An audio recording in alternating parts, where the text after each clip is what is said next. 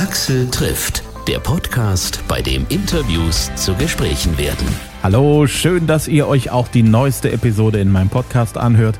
Es bewegt sich was bei uns im Land. Es wird wieder einiges möglich, was vor Wochen noch undenkbar schien. Einer meiner Gesprächsgäste aus dem April kann jetzt endlich seinen Traum wahr machen, aus Kanada nach Deutschland kommen und eine Reise auf der Elbe unternehmen. Stromabwärts, ab da, wo die Elbe deutschen Boden erreicht, bis zur Mündung bei Hamburg. Driftwood Holly wird sein Hausboot bauen, er wird drauf wohnen, Konzerte geben, übers Internet am Elbufer und das Geld für alles ist zusammengekommen. Also Holly macht sich auf den Weg nach Deutschland und ich hoffe, wir werden uns während der Bauarbeiten am Hausboot auch nochmal persönlich treffen für ein ausgiebiges Gespräch. Das würdet ihr dann hier auch hören. Ja, es bewegt sich was. Ich habe seit gefühlt einer Ewigkeit endlich mal wieder Interviews direkt von Mensch zu Mensch, ohne Internet dazwischen im persönlichen Treffen machen dürfen. Und da kommen wohl noch mehr zustande in naher Zukunft, worauf ich mich sehr, sehr freue. Das erste komplett persönlich geführte Interview seit langem darf ich heute präsentieren. Es geht um eine Band, die vor 30 Jahren an den Start gegangen ist und die gleich vom Start weg Ostdeutschland in die Charts gebracht hat. Die ersten Superstars aus Sachsen in den 90ern, die Prinzen. In diesen Tagen erscheint ihr Jubiläumsalbum Krone der Schöpfung und darüber habe ich mit Tobias Künzel gesprochen ganz gemütlich auf dem Sofa bei einem von Tobias selbst gekochten Kaffee, der nebenbei sehr gelungen war. Ich wünsche viel Spaß beim Hören. Ja, also ich bin ein bisschen aufgeregt. Von einer Stadt in die andere gefahren. Ja. Von Dresden nach Leipzig. Wir dürfen das wieder. Wir sind wieder locker genug für sowas. Das ist ja, äh, herzlichen Glückwunsch. Ich wundere mich selbst, aber äh, man muss ja heutzutage mit allem rechnen und ich fürchte die usbekische Mutante und dann dürfen wir wieder nicht mehr von äh, Dresden nach Pillnitz fahren. Aber äh, die Zeit, in der wir es dürfen, sollen wir genießen. Wir haben ja selber zugestimmt, dass es äh, verboten werden darf. Das Grundgesetz ist geändert worden. Keiner hat was gesagt. Alle haben sich am selben Tag unheimlich über Schauspieler aufgeregt, die äh, eine sarkastische Aktion gemacht haben. Und äh, parallel dazu ist das Grundgesetz geändert worden. Tja, wenn die Menschen das so hinnehmen möchten, dann dürfen sie halt irgendwann nicht mehr von Leipzig nach Dresden fahren, ohne zu fragen. Aber äh, wir werden überleben. Ich bin sehr fasziniert von dieser Sache, weil ich habe für lange Jahre das Grundgesetz für unänderbar gehalten. Das war ja das, was man, hm. als es um die Wiedervereinigung ging, ja. uns permanent gesagt hat, ja, Kinders, äh, wäre ja schön euer Vorschlag, das mit dem Osten und dem Westen, wie wir das machen, aber das geht ja nicht. Steht im Grundgesetz nicht drin und ändern können wir das nicht. Ja. Das ist spannend zu sehen, dass ein Grundgesetz dann geändert werden kann, wenn man es will. Ja, das ist irgendwie erstaunlich. Na? Ja. Das ist äh, ja erstaunlich. Ich habe heute gelesen, als ich mich vorbereitet habe, Schlagzeile, muss Prinz Harry seinen Prinzentitel abgeben. Ach echt? Wie ja. kommt das? Warum? Ja, der macht ja nicht mehr so richtig mit bei der Royal Family und so. Und da könnte man ihm seinen Prinzentitel entziehen. Ach, das ist so ähnlich wie Grundgesetzänderungen. Du machst nicht mehr mit, du bist kein Prinz mehr. Richtig. Das ist wie, ja, das ist wie Berufsverbot. Du das findest nicht gut, was wir sagen, also äh, darfst du deinen Beruf als Lehrer oder so nicht mehr ausüben. Euch ja? darf man eure Prinzentitel selber nicht wegnehmen, weil ihr habt euch ja selber zu Prinzen erklärt. Jawohl, es ist sozusagen äh, Hochstapelei und verarmter Landadel in einem. wir haben uns da, ja, wir haben uns da irgendwie, äh, haben uns da Mühe gegeben, äh, immer am, am Zeitgeist und mit dem Ohr an der Wand zu schlafen und äh, die, äh, das Herz auf der Zunge zu tragen, ohne äh, ausfällig zu werden. Also das ist halt ein, äh, ein, Zauber der Lyrik, dass man mit Sprache unheimlich viel erreichen kann äh, und auch verbal auch verletzen kann. Das stimmt. Aber wir versuchen das natürlich äh, durch die Blume und mit äh, intelligentem und spitzem Unterton zu machen. Ihr wart beim Free ESC? Ja. Mit Motrip und mit EcoFresh? Genau. Wie war es so für euch? Das war unheimlich. Also, wir sind angekommen, mussten einen dieser vielen Tests, äh, dieser, dieser, dieser Corona-Tests absolvieren. Ich bin zweimal geimpft. Also wenn mich jemand als Impfgegner beschimpfen möchte, dann liegt da falsch. Ich bin zweimal geimpft, musste aber trotzdem alle Tests machen und habe auch artig meinen Mundschutz umgebunden. Und dann stand ein Mann da mit Brille und Mundschutz in so einer äh, coolen, aber normalen Jacke und sagt, ach ja, der Prinzen. So, ja, hallo. Und sagen, ja, hallo, guten Tag ich habe mal ein Album von euch produziert und habe geguckt, ah, und da stand Stefan Raab da als Produzent der Sendung.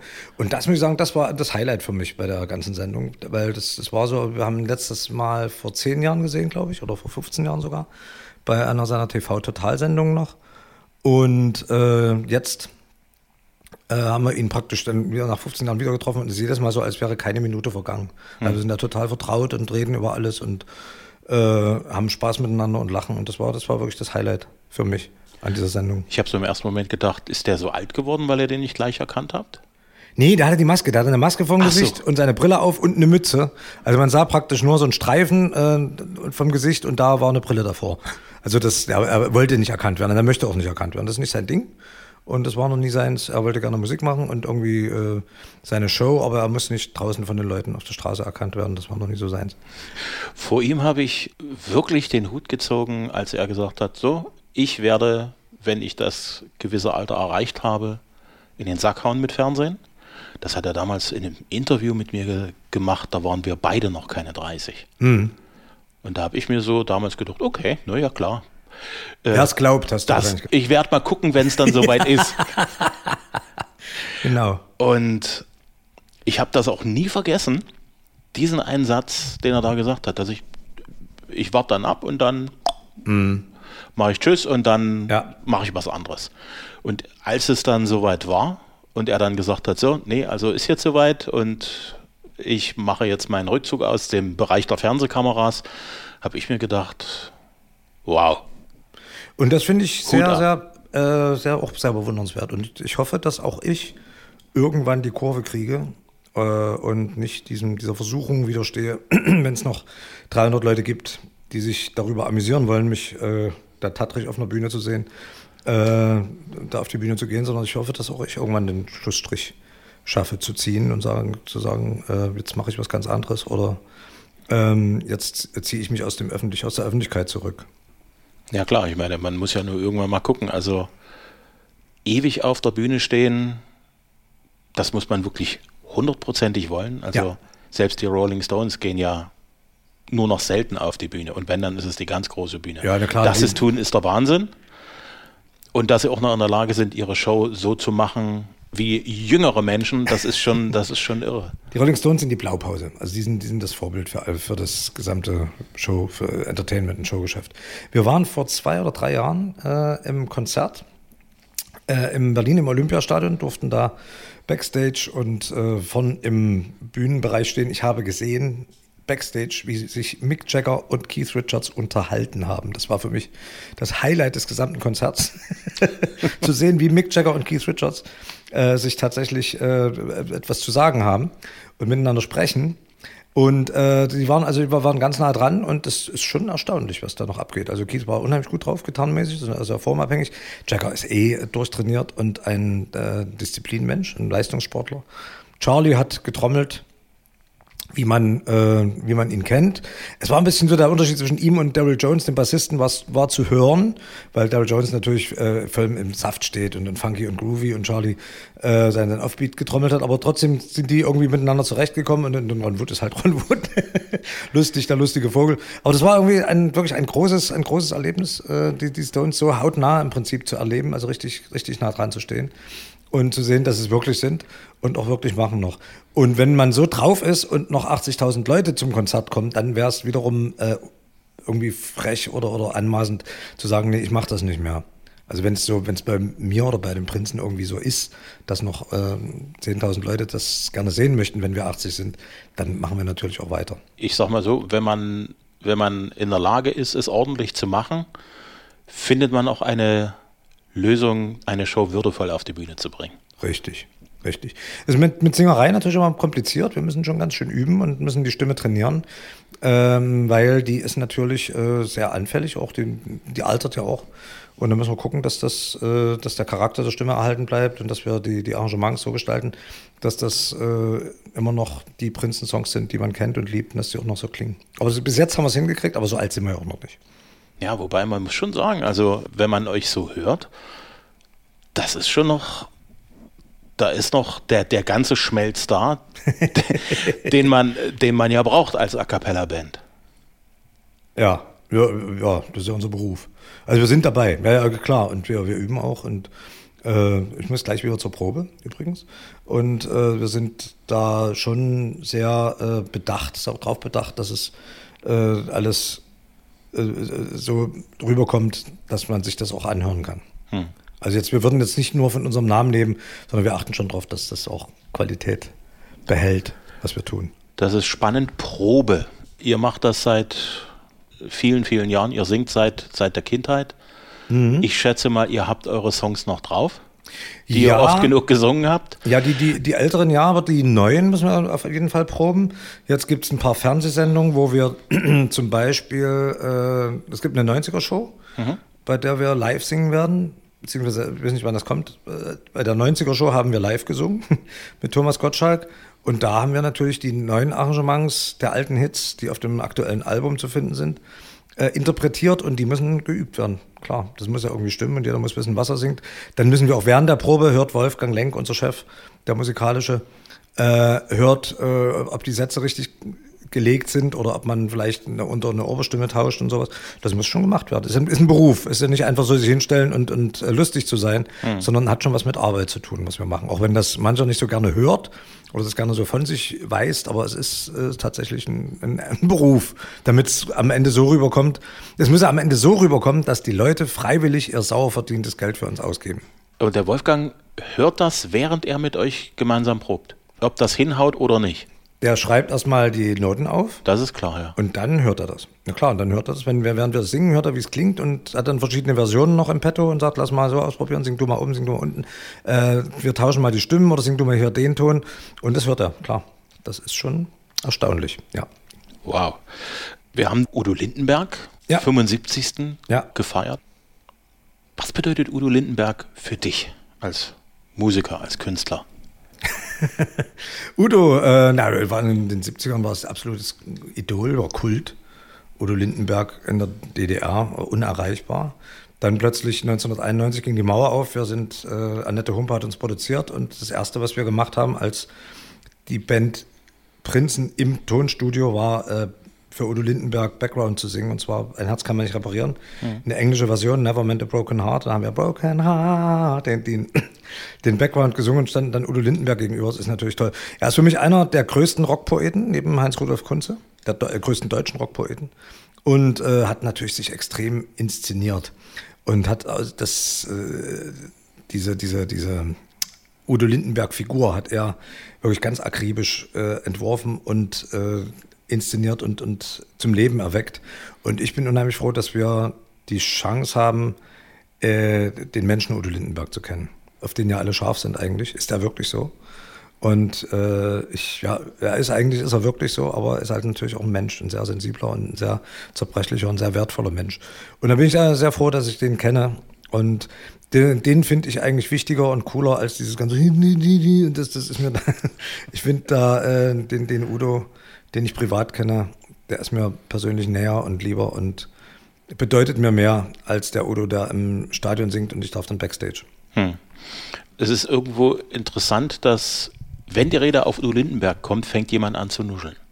Ja, ja, das ist, ist einfach, der hat er erfunden, wie gesagt, der hat das, eine, eine ganze Stilistik erfunden und das natürlich oft auch überzogen, dieses, dieses Coolsein und so hat er völlig dann auch äh, auch überzogen, aber er hat es äh, auf eine Art und Weise gemacht, die nie den Humor verloren hatten. Das war immer, er hat immer die, diese, diese Selbstironie, diesen Abstand zu sich selbst, hm. den hat er halt immer beibehalten. Und es gab ja auch Tiefen äh, in seinem Leben, über die gerne berichtet wird und über die er auch gerne berichtet.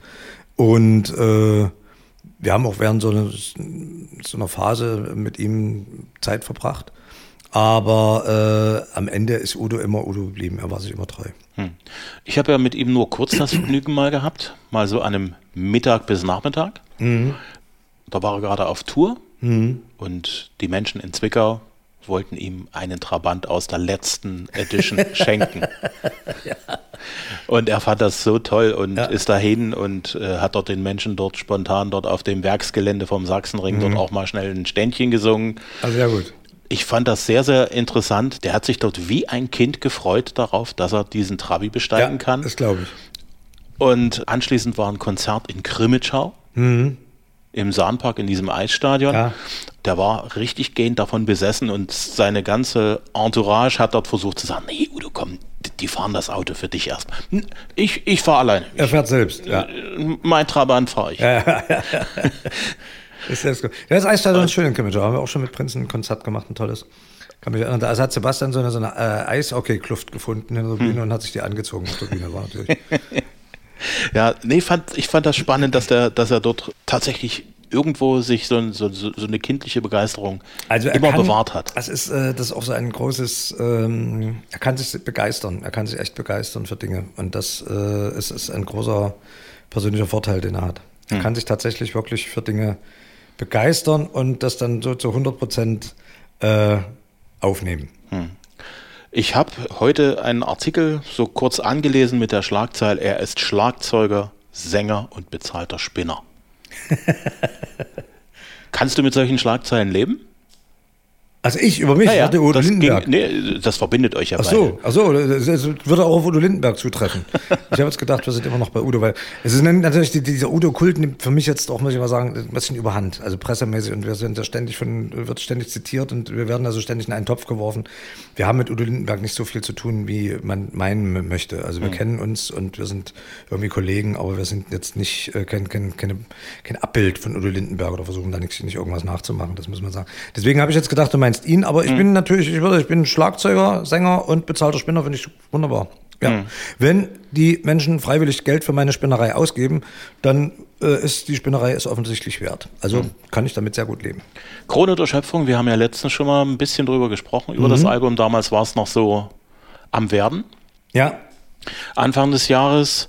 Nun ist mittlerweile alles fertig, damit es am 28. Mai in die Geschäfte kommen kann. Nee, Ja. tut's ja eigentlich nicht mehr. Ja, es doch. kommt ja fast nichts mehr in die Geschäfte. kommt drauf an, wenn das Grundgesetz verbietet, ähm, CDs zu verkaufen, dann äh, kommt es nicht in die Geschäfte. Wenn das Grundgesetz bis dahin nicht geändert wird und die Geschäfte geöffnet werden, weil das Grund, Grundgesetz es zulässt, dann können wir dann auch damit rechnen, in den Geschäften so eine CD zu kaufen. Aber die meisten Leute laden es runter oder streamen es. Ja. Damit macht ihr etwas, was im Zeitalter von Spotify ein bisschen ans Hintertreffen gerät. Ihr haut ein ganzes Album am Stück raus. Nee, nicht richtig. Also wir haben seit Januar äh, vier oder fünf Songs schon von dem Album veröffentlicht, die man runterladen kann und die es gibt, wie, es halt so heutzutage so üblich ist. Und die restlichen zwölf gibt es dann ab 28. Mai zu streamen. Aber es gibt 17 Songs und von denen haben wir tatsächlich schon, äh, mal gucken, was war's? Wir haben veröffentlicht Dürfen darf man alles, die erste Single, das ist Kurt Tucholsky-Zitat. Ähm, dann äh, bam, bam, bam, Alles nur geklaut, die neue Version mit Deine Freunde. Dann äh, Krone der Schöpfung, dieses Titellied von, der, von dem Album, äh, Gabi und Klaus mit Mine. Jetzt gibt's Millionär, das sind schon fünf. Und dann gibt's äh, noch ein, eine Single zur VÖ, zum Veröffentlichungstag. Äh, das sind also sechs Songs, die, die es im Prinzip vor Album VÖ schon runterzuladen und zu hören gibt, offiziell. Wie seid ihr zu der Entscheidung gekommen, zu sagen, okay, wir nehmen jetzt ein paar von unseren alten Sachen und möbeln die nochmal neu auf und mischen das dort mit rein? Äh, Auf die Idee sind nicht wir gekommen. Wir haben eine neue Plattenfirma und die haben uns sehr viel, äh, sagen wir mal so, geraten. Und wir haben äh, dann äh, die, die, diese Ratschläge angenommen. Das ist die Kaffeemaschine, und hörst du die? Ja, über, übers Ohr. Also aber nicht, ja gut. Alles gut. Nee, wir haben, wir haben äh, diese Ratschläge angenommen und äh, gesagt, okay, wir vertrauen euch. Und die waren eben auch der Meinung, es müssten noch fünf, fünf von den alten Hits nochmal neu aufgelegt werden und äh, nochmal äh, in, in einer neuen Version aufs Album mit drauf.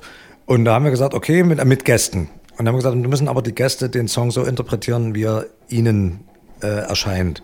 Das heißt, die Texte haben sich zum Teil völlig geändert, die, die Arrangements haben sich total geändert. Also die Doofen zum Beispiel sind mit drauf, mit Du musst ein Schwein sein. Ähm, das ist eine, eine wunderbare Version geworden. Polka. Also da kann man sich drauf freuen. Ähm, äh, die- diese Person von Deine Freunde, die Hip-Hop machen für, für sehr junges Publikum, ähm, die haben praktisch alles nur geklaut rumgedreht, haben gesagt, ja, eigentlich haben die Prinzen ja von ihnen alles geklaut. Und äh, wir haben im Probenraum, wenn noch eine Kinderband waren, im Probenraum gelauscht und haben dann, ähm, haben dann die, ihre ganzen Hits zu unseren gemacht. Und, und so ist das dann passiert. Äh, bei Küssen verboten hat die Jennifer Weist von, von Jen- Jennifer Rostock äh, noch eine Strophe dazu geschrieben. Und da gibt's also ganz eigene neue Interpretationen, auch textlich, von den Songs. Habt ihr euch die Gäste gewünscht oder sind da auch Gäste auf euch zugekommen und haben gesagt, wir wären gern Gast bei euch? Nee, wir haben uns das schon gewünscht. Wir haben uns das schon gewünscht. Das ist so. Ähm, ja, wir haben, das, wir haben uns das tatsächlich gewünscht und sind auf die Gäste zugegangen. Und das ist ja das Schöne, wenn man sein 30-jähriges Jubiläum auf dem Revers stehen hat und eine Menge Geld auch für die Plattenfirma verdient hat, dann werden solche Wünsche ja auch dann wahrgemacht, ne? Wenn, man, nee. wenn man sie äußert. nee, die Wünsche werden dann wahrgemacht, wenn die Künstler sagen, okay, ich finde das cool und möchte das gerne. Okay. Das hat mit Geld und Plattenfirma gar nichts zu tun. Okay. Also die machen das wirklich, weil sie es, weil sie es gut finden, weil ihre Managements oder ihre Plattenfirma, wie gesagt, das nützt uns. Mhm. Äh, das haben auch nicht alle mitgemacht die wir gefragt haben, muss man auch dazu sagen. Es haben auch manche gesagt, oh, nö, die haben keine Zeit oder gerade passt gerade nicht ins Geschäft. Und wenn man will, passt immer. Mhm. da waren auch bestimmt manche der Meinung, Prinzen sind vielleicht gerade nicht so cool oder ähm, lasse ich mal lieber die Finger davon. Aber wir freuen uns über die Gäste, die mitgemacht haben. Ich finde ja so, wenn man eine gewisse Anzahl von Jahren erfolgreich sein Ding gemacht hat. Jahrzehnten, ja. Ne? Ja, klar. viele, viele, viele, ja. viele Jahre. Ist man auf eine gewisse Art und Weise, wenn man sich treu geblieben ist, finde ich automatisch cool und die Öffentlichkeit bemerkt es dann auch als solches. Ihr habt eine Zeit gehabt, da wart ihr die größten in ganz Deutschland, mhm. so Anfang der 90er. Es war ja so, dass die Teenager hinter euch hergerannt sind, schreien und kreischend. Ja. Irgendwann mal hat man so den Moment, wo man sagt, so gut, diese Teenie-Kiste ist durch. Für die äh, sind wir jetzt nichts mehr, die jubeln jetzt neuen Helden hinterher. Dann ist man irgendwo auch ein bisschen mal out, relativ gesehen, dann ist man wieder ein bisschen mehr da, wieder ein bisschen weniger. Irgendwann mal hat man sich dann schon seinen Platz irgendwo im Land auch erarbeitet. Und, und, und dem kann einem dann auch keiner mehr wegnehmen, finde ich. Äh, ja, auf jeden Fall. Man muss zu sich stehen, man muss, muss zu dem stehen, was man tut. Es gibt Leute, die werden äh, für immer von anderen Leuten cool, äh, cool gehalten, für cool gehalten, und dann gibt es Leute, die werden von anderen Leuten für uncool gehalten. Das ist einfach so, das ist eine Szenefrage. Und also ich, ich richte mich da nicht danach. Man muss ein Ding machen. Es gibt Leute, die können über meine Gags lachen. Es gibt Leute, die finden mich ganz furchtbar. Und äh, da muss ich durch. Da muss man sich dran gewöhnen. Da muss man vor allem sich ein dickes Fell wachsen lassen und sich nicht von denen äh, abschrecken lassen, die äh, das nicht gut finden, was man tut, sondern sich über die freuen, die es gut finden und versuchen, das zu perfektionieren und irgendwie äh, das, was man kann, äh, möglichst äh, emotional und, und, und äh, beeindruckend zur Schau zu stellen. Also zum Beispiel, ich lese mir keine YouTube-Kommentare durch. Das ist, äh, ist albern. Hm. Also wenn da jemand der Meinung ist, er muss sich dazu äußern, äh, dann hat er viel Freizeit, kann er machen. Wie gesagt, für mich ist entscheidend, ob Leute tatsächlich investieren in unsere Kunst oder in meine Kunst. Wenn jemand in meine Kunst investiert, dann weiß ich, okay, da habe ich irgendwas richtig gemacht. Alles andere ist Geschwätz und da pff, weder, also äh, auf der einen und auf der anderen Seite, wenn sich jemand äh, anmaßt, ein äh, Musikkritiker zu sein, sagen, ja, ich finde das, äh, die Bridge finde ich nicht so gelungen. Können Sie gerne machen, aber interessiert mich nicht. Axel trifft Tobias Künzel von den Prinzen. Wir haben noch viel, viel mehr besprochen. Das hört ihr demnächst. Krone der Schöpfung heißt das aktuelle Album der Prinzen. Die neue Single daraus, Geliebte Zukunft. Und alles über die Band erfahrt ihr auf ihrer Webseite, dieprinzen.de. Ich hoffe, es hat Spaß gemacht. Wenn ja, dann bitte empfehlt uns weiter bei euren Freunden, Kollegen, Nachbarn, Verwandten und Bekannten. Ich bin dankbar für jeden neuen Hörer und jeden neuen Abonnenten. Dankeschön. Neue Folgen gibt es immer dienstags, immer kostenlos zum Hören per Download auf Spotify, auf Amazon, auf Apple Podcast, Google Podcast, neu auch auf TuneIn, auf Audio Now und auf hitradio rtl.de. Bis zum nächsten Mal.